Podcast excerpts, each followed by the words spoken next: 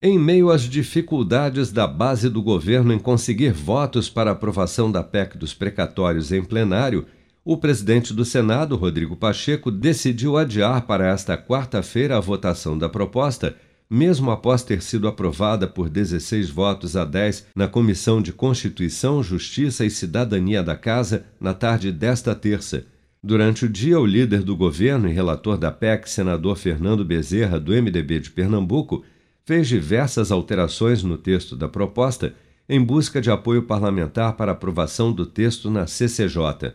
A intenção era, após a aprovação na comissão, votar a proposta ainda ontem no plenário do Senado, desde que houvesse acordo entre os partidos em torno do tema, que ainda encontra resistência de alguns senadores, como destacou Pacheco à imprensa nesta terça-feira. Nesse momento, exatamente agora, após a aprovação pela CCJ por 16 votos a 10, o relator, o senador Fernando Bezerra, está conversando com outros senadores para buscarmos um acordo em relação ao texto para que tenhamos mais adeptos para apreciação no plenário. Então, estou aguardando o retorno do relator para ver se é possível evoluir nesse acordo, obviamente compromisso de ceder em alguns pontos, para que possamos apreciar no plenário do Senado, eventualmente até hoje mesmo.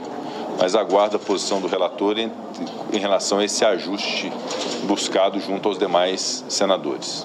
Se aprovada, a PEC dos precatórios abrirá espaço para o pagamento de 400 reais por mês a cerca de 17 milhões de beneficiários do Auxílio Brasil, que substituiu o Bolsa Família em novembro. Após passar pelo Senado, o projeto ainda precisará ser novamente apreciado na Câmara dos Deputados em dois turnos antes de ser promulgado.